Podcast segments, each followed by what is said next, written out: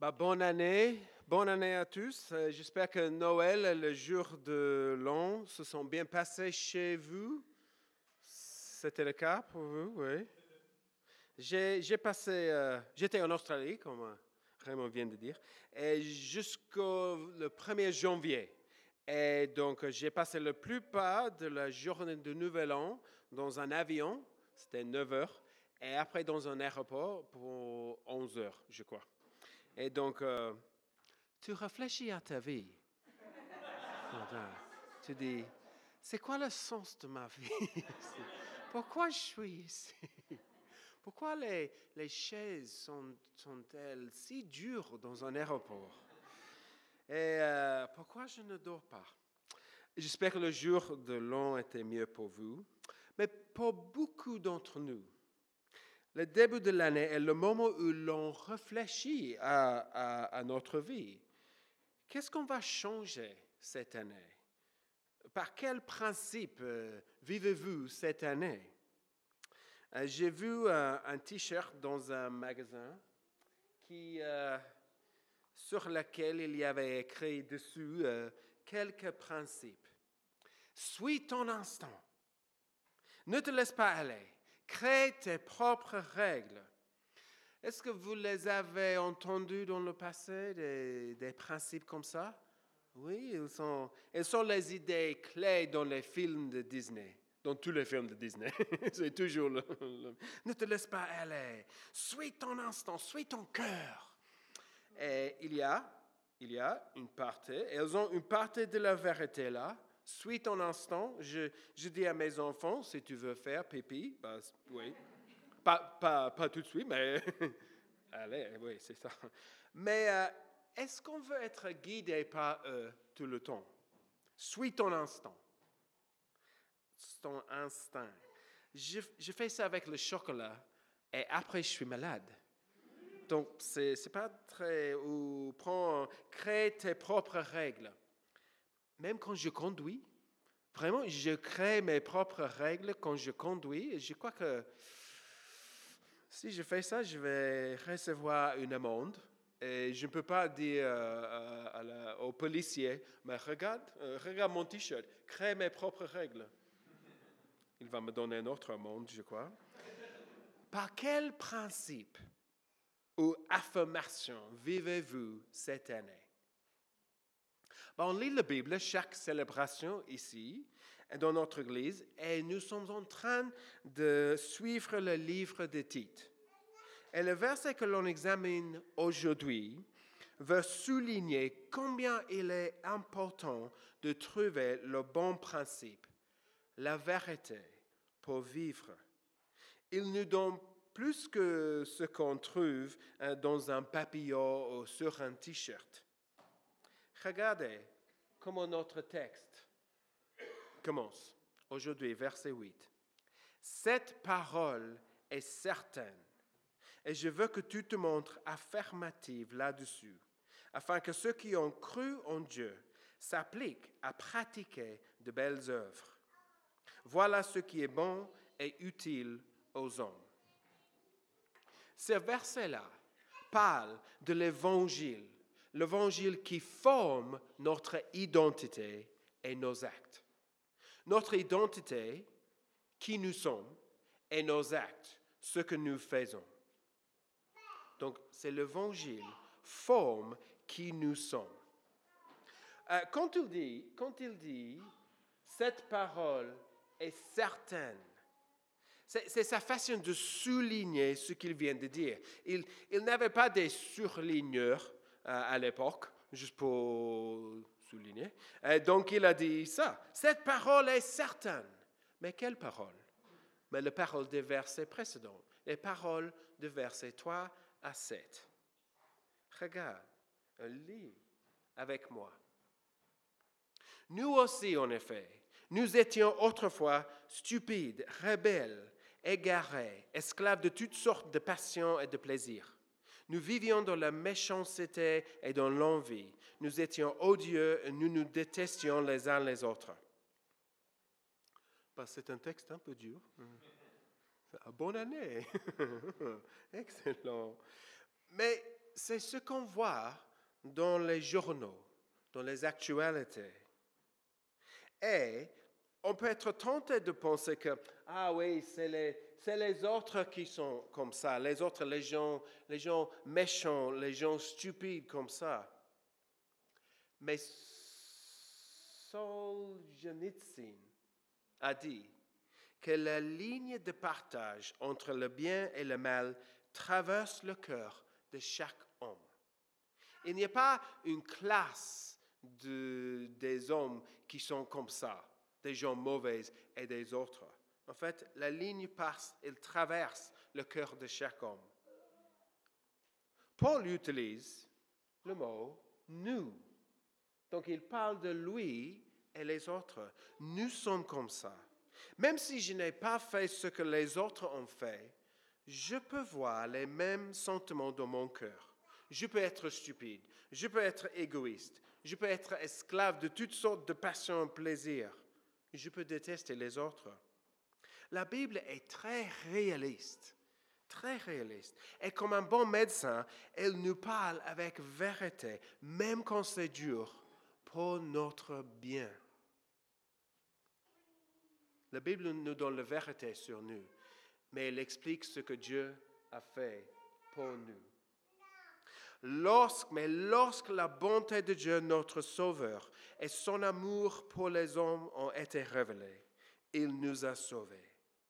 Et il ne l'a pas fait à cause des actes de justice que nous aurions pu accomplir, mais conformément à sa compassion à travers le bain de la nouvelle naissance et le renouvellement du Saint-Esprit qu'il a déversé avec abondance sur nous par Jésus-Christ notre Sauveur.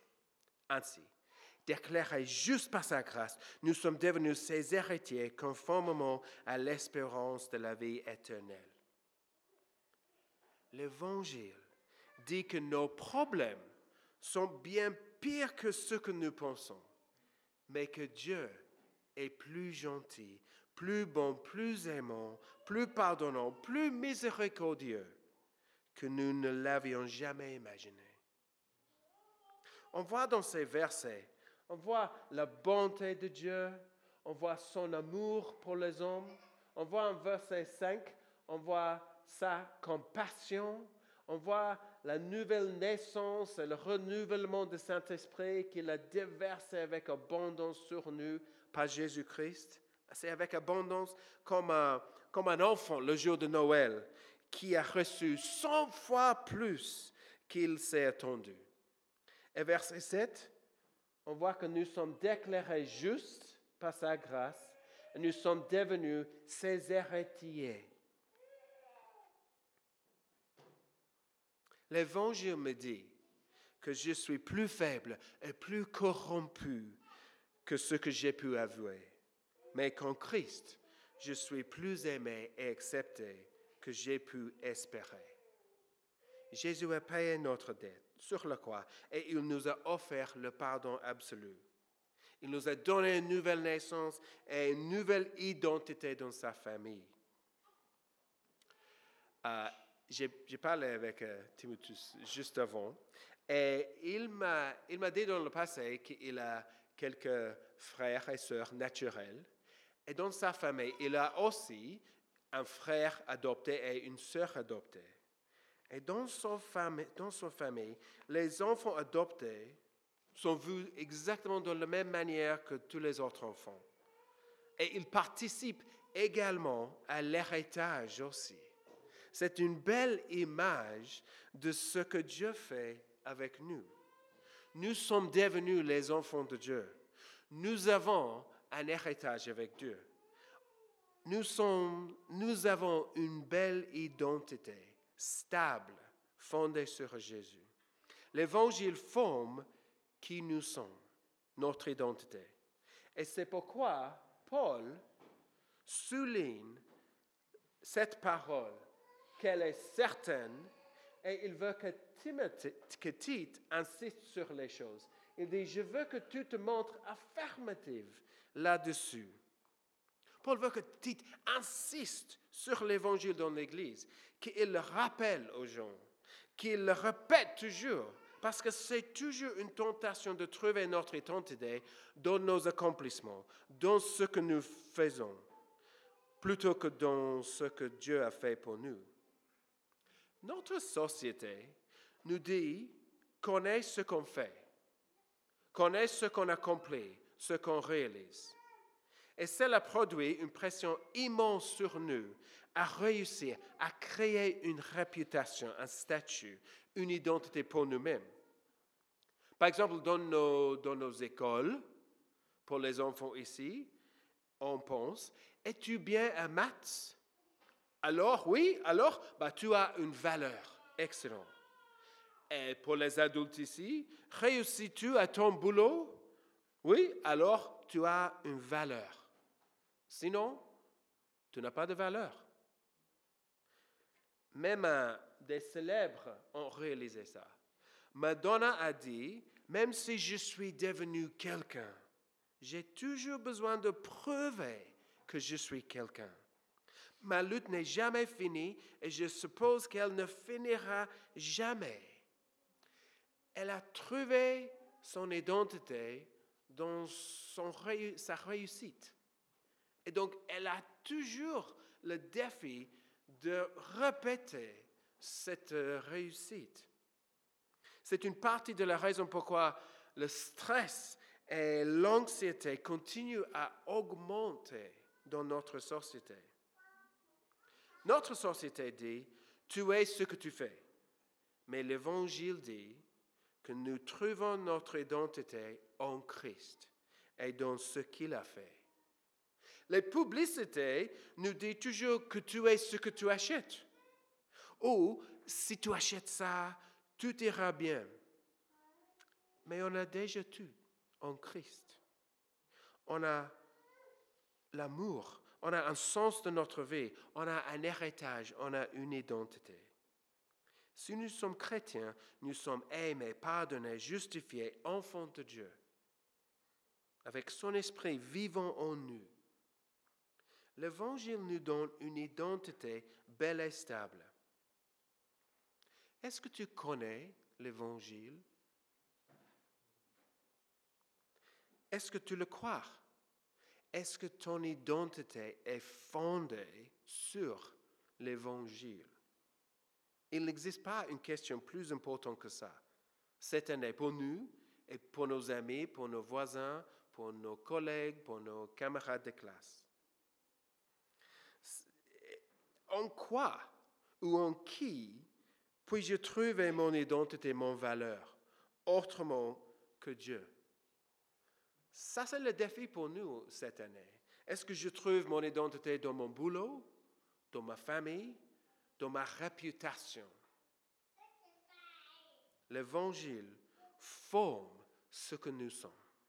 C'est un défi pour nous. Et ça, c'est un rappel cette année pour, les prédicateurs dans notre Église, pour les pasteurs dans notre Église, pour les responsables et pour les gens qui enseignent les enfants ici aussi. Continuez à insister sur l'Évangile. Ne pensez pas que les gens le savent déjà. Non, non, non. L'Évangile forme qui nous sommes. Et on a toujours besoin d'entendre l'Évangile. L'Évangile forme qui nous sommes, mais l'Évangile forme ce que nous faisons aussi. Cette parole est certaine et je veux que tout le monde affirmative là-dessus, afin que ceux qui ont cru en Dieu s'appliquent à pratiquer de belles œuvres. Voilà ce qui est bon et utile aux hommes. L'Évangile nous dit que nous sommes sauvés par la foi seuls, mais que cette foi n'est jamais seule. Une foi vivante produit de bonnes œuvres, comme un arbre vivant produit des fruits. Donc il y a une conséquence, il y a les résultats. Si tu comprends au quoi l'Évangile, tu seras prêt à pratiquer de belles œuvres. Et elles sont belles, elles sont bonnes et utiles aux hommes, comme le verset dit.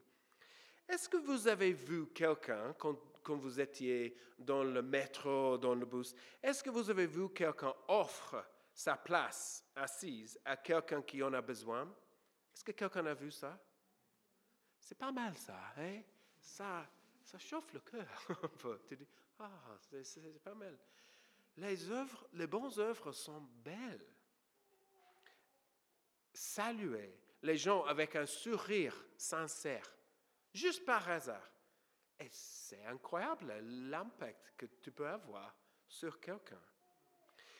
Aider un voisin âgé, encourager une personne qui en a besoin, écouter avec attention quand quelqu'un a eu un événement important dans leur vie, juste écouter. Faire un don à un organisme de charité, envoyer une carte, préparer des repas pour les autres, accueillir les autres. Ici à l'église, chez toi, dans ton école, dans ton bureau, elles sont belles les bonnes œuvres. Euh, j'ai eu une voiture dans le passé qui était totalement pourrie. Euh, j'ai dû la pousser toujours juste pour démarrer le moteur. C'est un défi quand tu es seul euh, avec la voiture. Mais une fois, il pleuvait des cordes et mon ami était dans la voiture et j'ai galéré à le pousser. J'étais totalement mouillé. Soudainement, des mains sont apparues chaque côté de moi. Deux gars qui ont sorti dans la pluie juste pour m'aider. Parce que les gars, c'est difficile d'être un gars dans le 21e siècle, mais on sait qu'on peut pousser une voiture. Je sais que je peux faire ça. Les bonnes œuvres ne sont pas la possession des chrétiens ici.